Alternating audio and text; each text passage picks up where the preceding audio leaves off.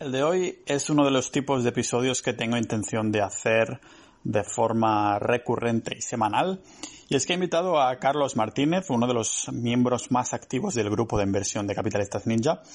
Y si bien Mario los martes es el que va dominando el tema de las empresas y nos comenta las empresas que tienen el punto de mira, pues Carlos, por su lado, es el que lleva la batuta compartiendo noticias relevantes sobre dinero y, y actualidad más en general, ¿no? Ya le he dicho que tendrá que sacar algún servicio de filtraje de noticias porque nos lo, todo lo que pasa es relevante, la verdad. Así que en este primer capítulo de este tipo había bastantes cosas a comentar sobre la actualidad económica liberal y semanal, que rima y todo, algo querrá decir esto. Pero hemos puesto bastante énfasis a la famosa independencia financiera y también al oro y las criptomonedas por la época de corona que estamos pasando. Así que sin haceros esperar más, abrimos la puerta y entramos a la caja fuerte. Bienvenidos al blog y podcast multidisciplinar de Pau Ninja.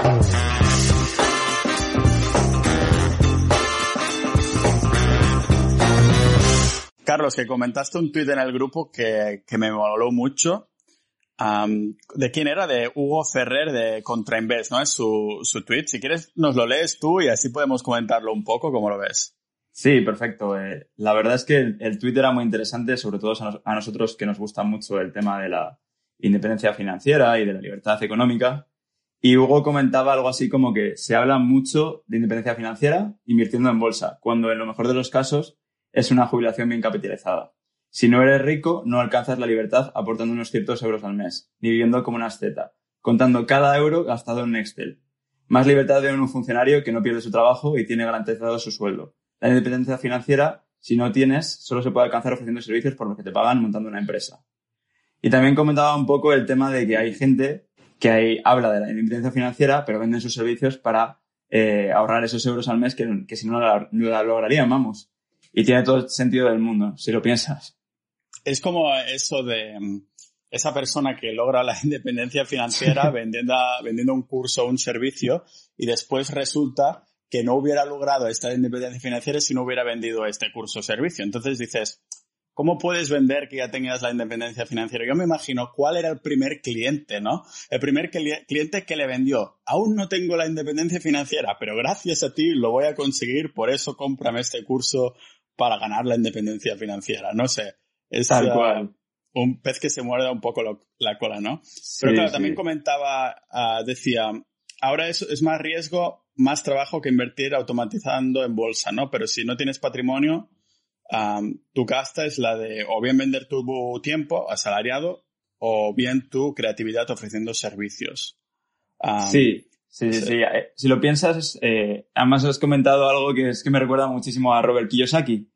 Robert Kiyosaki, padre rico, padre pobre, abre, abre un poco la, la manera de pensar en la economía eh, financiera de, de, casa y de pensar de otra manera. Y lo bueno es que lo hace a través de un libro. Pero ¿qué pasa? Que él se ha hecho rico a través del libro, no se ha hecho rico a través de sus conocimientos. Entonces es bastante interesante. Entonces cuando él ha podido crear un patrimonio, es cuando de verdad ha podido comprar el, el inmobiliario que le ha dado eh, luego pasivos, ha comprado eh, empresas, se hizo una minería en, en China, eh, bueno, en China y luego otra creo que también en, en, en, Sudamérica. Pero claro, si no tuviese eso, no le daría pie o posibilidades a hacer más. Por eso siempre hay dos momentos, ¿no? Un poco, más de acumulación y más de utilizar lo que has acumulado. Claro, ¿crees que realmente se puede ganar independencia financiera solo invirtiendo en bolsa con un salario normal y corriente? ¿O es lo que dice este tweet de Hugo? Es que es, complicado, ¿eh? Al final depende también mucho de cuándo entres al mercado. Y eso lo comentamos últimamente mucho en el grupo, porque la gente dice que no existe el, market timing, que siempre hay que estar invertido, pero también es clave cuando te metes en el mercado. Porque puede haber 10 años que no, que no, que no, haya ninguna rentabilidad. Y, y, joder, los primeros 10 años en bolsa sin rentabilidad, hay que tener mucha resiliencia para poder seguir. Claro es un poco ir ahí a, ciegas y realmente creerse la estrategia sin, sin dejarlo, ¿no? Porque si te pillan unos años malos, pero igualmente, ¿tú crees a la larga siempre ha ido subiendo la bolsa o siempre realmente te pueden pillar unos años sin rentabilidad? Hombre, lo que hemos visto y lo que analizamos siempre es que si miramos a la larga y miramos desde la creación de la bolsa, la bolsa ha subido. Es decir, que no hay, no hay problema y en realidad siempre se recupera y sigue para adelante, porque al final lo que, lo que vemos en la bolsa, lo que vemos en las gráficas, es que avanzamos eh, económicamente y financieramente, ¿no? Por otro lado, eh, claro, depende de qué países, por otro lado, depende de qué regiones, de qué momento y de qué sectores.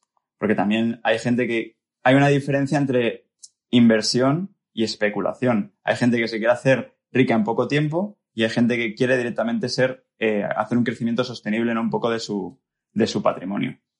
Es totalmente. Es que, claro, mi manera de mirarla y de, de, poner dinero en la bolsa constantemente con los ETFs, indexados y estas cosas, es. Mi único objetivo es batir un poco la inflación, ¿sabes? Por encima, y ya está. Pero esto de que muchas personas se crean que poniendo 200 euros al mes uh, ya se van a jubilar mucho antes que la edad de jubilación y cosas así, ¿eso lo ves factible? Si vas a poder meter solo 200 euros al mes, por ejemplo. Uf, a ver, eh, es que es muy bonito cuando te haces la simulación y ves eh, que, hombre, con el interés compuesto, la idea es que tú, de aquí a 30 años, seas capaz de, de, conseguir mucho más de lo que consigues simplemente ahorrando. Está claro, porque además el dinero, como tú bien has dicho y como tú bien haces, eh, se pierde, pierde valor por el hecho de que pueda haber inflación. Entonces, en ese aspecto, siempre hay que encontrar qué maneras puedes utilizar tu dinero para poder eh, tener más capital o, sobre todo, mantener o tener mayor poder adquisitivo en el futuro. Y creo que sí, a través de acciones, y luego lo veremos y comentaremos en alguna noticia, eh, son buenas maneras de poder mantener o mejorar tu poder adquisitivo. Que eso es yo creo que un poco lo que buscas en el futuro, sobre todo para mantener o mejorar un poco también tu estilo de vida. Es lo que me comentabas otras veces, ¿no? Que hay que mirar el, el dinero o las finanzas de una manera holística. Sí, sí, sí, sin duda. Además es que hay una cosa con todo, con todo en la vida, con todos los conceptos. Cada uno ve, por ejemplo, el concepto o la definición de dinero de una manera distinta. A lo mejor hay gente que dinero es simplemente una manera de éxito, hay otra gente que dinero es un vehículo para sobrevivir y hay gente que dinero es simplemente algo para, para vivir mejor cada día. Pues bueno, mirando eso, tú tienes eh, las ecuaciones y los ingredientes eh, eh, correctos para poder tomar las decisiones correctas al respecto. Sí. Um, hay bastantes, ha habido bastantes noticias esta semana, ¿no? Porque tú el, en el grupo siempre vas comentando ahí noticias súper interesantes en vez de comentarte alguna que me ha gustado, dime tú alguna que te haya llamado la atención. Venga.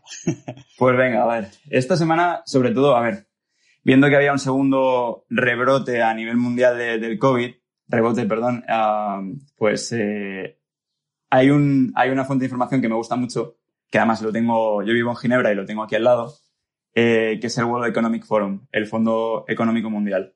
Y, comentaban, sobre todo, habían analizado eh, la, mayoría de riesgos que teníamos actualmente con el COVID y qué podía implicar o qué ven los analistas de riesgos que podría ser para nivel futuro. Cosas muy obvias, pero cosas también que el 40% o el 50% de la gente está muy preocupada, por ejemplo, con el avance de la tecnología y cómo va afectar sus trabajos. Porque era algo que ya sabíamos, pero que todo esto ha acelerado todos estos cambios de tendencia o de consumo que hay actualmente. Entonces, bueno, el, el mayor, eh, como hemos visto, es el, eh, una, una recesión prolongada que puede pasar, sobre todo a nivel económico. Ya veremos si los mercados, pero a nivel económico sí que vamos a pasar recesión. y por otro lado también el desempleo y ver cómo se, cómo se cubre eso. Hay países que lo están cubriendo con rentas básicas, hay países que no, pero también hay que saber y entender las implicaciones de una renta básica. Se crea nuevo dinero, sí, la gente tiene más dinero, pero ¿qué pasa? Puede crear una inflación mal hecho. ¿Por qué? Porque más dinero, más liquidez y menos, y la gente, si no le están pagando salarios, los, los empleadores no tienen la manera, o las empresas no tienen la manera de contratar a gente, porque al final, por otro lado, les están dando dinero. Entonces, puede haber un desajuste ahí entre un poco la, demanda y, y, bueno, supply and demand, ¿no? Un poco eso. Sí, hay bastantes noticias en este sentido porque tenemos la sensación, cuando se inició todo, toda la gente estaba como loca con esto del COVID, pero realmente aún no había muchos casos. Ahora, cada día hay un pico en Estados Unidos y la gente parece que ya se ha olvidado del COVID un poco y la gente con la que hablo me comenta que no, que esto ya, ya ha pasado. Yo creo que a lo mejor de cara a septiembre o así, o más adelante o más atrás, quién sabe, a lo mejor nos tenemos que poner serios otra vez, ¿no? ¿Tú cómo lo ves esto? Bueno, no sé si, yo creo que en el grupo comentamos que Corea del Sur, que ha sido de los países que mejor ha manejado el tema del COVID, ya hablaba de, la segunda, de la segunda ola. Es decir, que incluso el, creo que era el, ministro de, Sanidad, comentaba que ellos esperaban que llegase, para tú comentabas, en plan, septiembre, octubre, pero que no esperaban que llegase tan pronto. No sé si llegará de la misma manera. Eh, luego también es como todo, cuando estás, cuando tienes un desastre natural o desastre eh, sanitario, siempre te pilla peor de primeras. Pero bueno, luego si nos vemos un poquito, nos remontamos un poquito al pasado, también nos damos cuenta que hubo pestes o hubo también crisis sanitarias que afectaron mucho más en una segunda oleada. Así que bueno, habrá que estar atentos, ¿no? Sí, supongo que será una de estas historias que contaremos a, a los descendientes, esperando que no haya otro tipo de virus de este tipo y demás. Pero si quieres, uh, saltamos directamente de, de, tema y otra noticia que nos haya gustado, que te haya parecido que esté bien, a lo mejor no relacionada con el COVID, que, que has visto. Pues otra cosa interesante, sobre todo, vamos a ir un poco con lo que hemos hablado al principio, es el tema del poder adquisitivo durante la crisis, ¿no? Una de las cosas que ha cambiado o que estamos viendo todos y estamos acelerando es el tema de eh, maneras de dinero alternativas.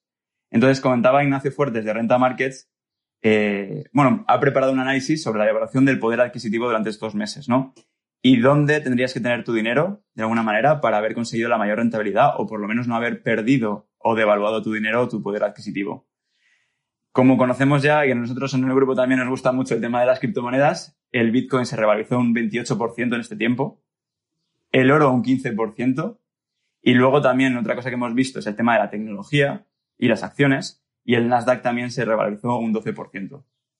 Sin embargo, el resto de monedas, salvo monedas refugios como puede ser el franco suizo o incluso la corona sueca, creo que es, el resto de monedas se han devaluado hasta eh, un 40%, un 20% y un 10%. Es espectacular, sí. Increíble, ¿eh? Eso es lo que pasa cuando no está respaldado ni por oro ni por Bitcoin, que no sé, es que me parece increíble. Justo estaba preparando un capítulo para un futuro para hablar del oro a nivel bastante básico, de por qué invertir en oro, por qué es un valor refugio y un poquito su historia.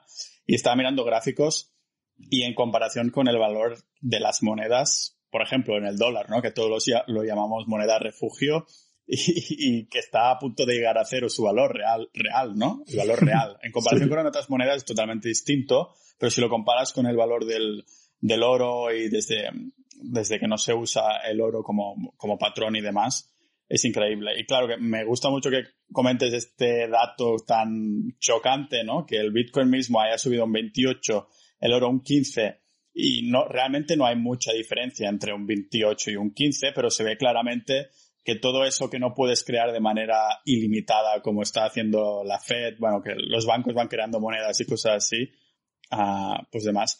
El tema de, mm, del Nasdaq, de, bueno, de haber estado invertido en tecnología, claro, ha subido un 12% en estos meses, comentabas, ah, pero eso no quiere decir tampoco que vaya a subir, eh, a seguir estas tendencias, ¿no? ¿Qué decía el, el, análisis de Ignacio Fuentes, a Fuertes en este sentido? A ver, el tema de la tecnología, eh, pues, ¿qué, ¿qué, qué, es lo bueno que trae la tecnología? Pagas poco y consigues mucho. Entonces, en momentos como este, encima que no teníamos eh, manera de hacer contacto presencial con las personas o con incluso ir a una tienda o lo que sea, o un bar, pues eh, te, ibas, te ibas a casa, como bien sabes, o te quedas en casa, ponías Netflix, ponías YouTube o lo que sea y estabas ahí tres horas y no te costaba nada te costaba pues lo que es la suscripción o incluso es gratuito en muchos de los casos. Eso ya lo sabemos que es un cambio de consumo que estamos teniendo. Ahora lo ha acelerado y sobre todo con el tema de la tecnología, eh, yo creo que los analistas y los inversores eh, tradicionales no son capaces completamente de entender el potencial que tienen estas empresas. Entonces eso es lo que nos hemos encontrado un poco últimamente con el Nasdaq. Eh, ha habido gente que no había valorado eso y se ha dado cuenta ahora que sí, Igual que, por ejemplo, si hablamos de Warren Buffett, está metido en Apple, pero está metido en Apple eh, de manera un poco, es un negocio que me gusta, es un negocio que entiendo, porque el resto de tecnológicas no entiendo, porque Apple tiene su parte de retail. Exacto. No, a mí me gusta mucho su filosofía en ese aspecto, bueno, muchas cosas, pero en ese aspecto es decir, mira, no invierto en algo que no sé. Y tiene mucho sentido, porque al final es lo que intentamos hacer el resto, nos salimos un poco de, de la normalidad, ¿no? Pero si no sabes de algo, mejor no te metas. Eh, creo que es hablando muy importante. De, sí, hablando de cosas que no entendemos o que no sabemos de algo, uh, lo que comentaba, intentaba sacar yo información en el grupo es sobre la renta fija. Sí. Que, que ha, bueno, ha terminado en rendimientos positivos por temas obvios, ¿no? Porque si la Sí. bolsa baja, pues, eh, bueno, por todo lo que ha ido pasando y todo. Pero ¿cómo lo ves en este sentido? Porque no gusta mucho la renta fija en el grupo, ¿no? Nada. No sé por qué, porque además es. A ver, yo no la tengo. Es decir, no, no la utilizo mucho. Como tú bien sabes, comentamos, a mí me gustan los bonos ligados a la inflación porque al final yo me quiero cubrir de ciertas cosas. Y también depende del caso de cada uno y de cómo tiene- tenga cubierto los escenarios distintos que pueden surgir. A mí, por ejemplo, yo sí que tengo algo de inmobiliario y, y lo veo un poco como renta fija dentro de cabe, aunque no tenga nada que ver y no se comporte de la misma manera. Pero bueno, eh, en este caso la renta fija sí que ha subido, por lo que tú dices, porque era un escenario para que subiese y también por las recompras que ha habido. Luego depende, a renta fija ya sabes que hay a corto plazo y hay a largo plazo. Eh, corto plazo es, por ejemplo, si ahora mismo quieres conseguir una rentabilidad mm, pequeña en tu dinero, te metes en corto plazo para poder, pues eso, o mejorar o mantener un poco el dinero que tienes respecto a la inflación. Y largo plazo, eh, te metes un poco más pensando en momentos como el de ahora, en el que pueda haber eh, algún tipo de crisis económica o crisis eh, financiera y que compras un poco deuda, ya sea de los países gubernamentales sobre todo, y, y de buenos países, como tú estabas mirando Estonia, como también podía ser Alemania, que es muy típico, de Estados Unidos también hay, hay a largo plazo interesante, o había, eh, porque ahora ya no sabes, porque ahora eh, la renta fija global, si te pones a mirarla, la tienen toda recomprada los bancos centrales, entonces no sé. sí, yo, mira, el Bitcoin ha subido, el oro también, Sí. el tema de Nasdaq, a renta fija, bueno, el- la bolsa bajó, pero ha vuelto a subir. Yo cuando me quedo tranquilo es teniendo un poco de todo. Sí. Teniendo sí, un poquito de cartera permanente y no me, no voy a ir con la intención de hacerme rico, pero más con un poquito con, con que me pase la inflación y estoy protegido por todos los lados, aunque tenga mucha menos rentabilidad que alguien que aposta todas sus fichas a un sitio, me queda mucho más tranquilo. Y justo hace poco que he empezado con Bitcoin, pero estoy mucho más tranquilo que con anterioridad porque, porque creo que lo entiende más, entiendo más. Pero mm, si quieres podemos comentar una noticia ah, Sí. entrando, indagando un poco en esto de las criptos que compartió Javier Duque, ¿no? Sí, muy interesante. Además, eh, justo es la conversación que estamos teniendo. El tema de el poder adquisitivo, de dónde refugiar tu dinero, en qué momento y en el país también, en las condiciones en las que estás, ¿no? Javier Duque compartió un tweet que creo que es de Wall Street. Bueno, Wall Street, escrito a la española, Wall Street, que es que el gobierno de Zimbabue cierra la bolsa del país sin previo aviso y sin fecha de reapertura. Eh, la bolsa de Harare sube un, 60 y- un 666% en 2020. ¿Y por qué? Porque los inversores utilizan la bolsa como hedge frente a la inflación. Prefieren tener acciones que eh, dólares de Zimbabue.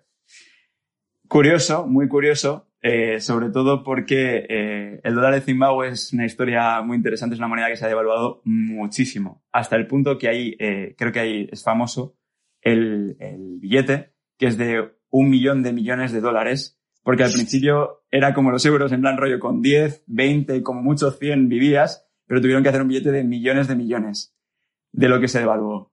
Espectacular. Entonces, claro, en el país están buscando la manera de poder mantener su dinero. ¿Y qué vieron? Primero una manera era la bolsa, y una vez que la bolsa eh, no funcionaba, pues eh, iban a ver qué otras posibilidades, como puede ser criptomonedas, que lo hablaremos, pero también, curiosamente, comentaba Wall Street que el Banco Central de Zimbabue anuncia que sube los tipos de interés del 15, del 15% al 35% a partir de, mañana, después de esta noticia. Entonces, imaginaros, lo que, lo que quieren es que la gente utilice el dinero, o por lo menos lo, lo sea, vamos, circule, ¿no? De alguna manera. Porque, Sí, yo si fuera habitante de, de Zimbabue, la verdad es que por mucho que viera este tipo de interés y demás, después de que cerraran la bolsa sin previo aviso, de que hicieran todo esto, no me, fiaría, no me fiaría ni un pelo. Realmente tiraría un poco por criptomonedas, que es lo que han hecho, ¿no? Porque realmente las criptomonedas no la pueden controlar. Exacto. Tú comentaste el otro día también el caso de Irán, hace poco con la inflación, y que puede surgir, puede haber picos de inflación en todo el mundo. Zimbabue es un claro caso de algo que puede suceder al respecto. Entonces la gente quiere ver cómo mantener su dinero. ¿Qué pasa? Que en África alternativas como la- las criptomonedas están siendo mucho más utilizadas de lo que pensamos. Es más, eh, también compartimos un gráfico muy interesante sobre la África subsahariana en este caso y el volumen de transacciones que hay en cripto, en algunas de las plataformas que hay de cripto, que llegan a los 10 millones de dólares estadounidenses por cripto. Es espectacular lo que son capaces de mover así. Buah, increíble. Bueno, es normal. incluso países como Venezuela, que el, el dólar estadounidense está prohibido y las criptomonedas también, tal vez lo tienen un poquito más fácil para controlar los dólares estadounidenses, pero las criptos es imposible porque ya se sabe que si tienes internet, ah, ah, con acceso a internet no te pueden capar ahí las criptos fácilmente. Supongo que por eso los habitantes tiran por, por ahí. espero que inviertan solo en Bitcoin. bueno, acuérdate que Venezuela en un momento dado quiso sacar y sacó su propia criptomoneda del gobierno. Eso que cambiaron. China, ¿no? ¿Cómo, ha terminado eso? Sí, sí, sí. Bueno, se terminó porque creo que en dos días, eh, eh, primero se infravaloró no sé cuántos, luego se evaluó. Eh, fue, vamos, una, una estafa piramidal en toda regla del gobierno venezolano. Pero bueno, tampoco me quiero meter eh, mucho en, esos temas porque son malos usos de las criptomonedas y la tecnología. Eh, a nosotros nos gusta hablar, por ejemplo, como decías, de Bitcoin. Ahora también es un momento muy interesante porque va a salir dentro de poco Ethereum 2. Y, bueno, veremos a ver si las alternativas a las monedas como las conocemos actualmente o las divisas eh, pueden funcionar. Creo que ya están funcionando y vemos casos como el de hoy que es súper interesante. Para los ah, que nos escuchan, voy a hacer algún capítulo más básico hablando solo de Bitcoin, así como, como el de oro, para que sea más fácil entenderlo. Pero a grosso modo, yo creo que como está yendo la economía, lo que están imprimiendo los bancos de billetes a tope, que va a haber una hiperinflación rollo guerra, rollo posguerra, ah, creo que todo esto, tanto el oro como Bitcoin, se va, bueno, que no va a bajar mucho más de estos picos que han alcanzado, porque estos picos llegaron al máximo de, valor de oro en los últimos siete años, pero no creo que vaya a bajar de golpe, sino que la gente recordará todo esto y creo que intentará mantener siempre una cierta cantidad de, oro, o al menos es lo que debería, yo creo, vamos. Pero bueno, muchas gracias, Carlos. Ah, nos vemos si eso la semana que viene y comentamos más noticias. Perfecto. Nada, un placer, eh, Pau, que me invites y nada, a ver si conseguimos eh, a través del conocimiento tomar las mejores decisiones, ¿no? Eso, nos vemos en la próxima. Venga. Chao, chao.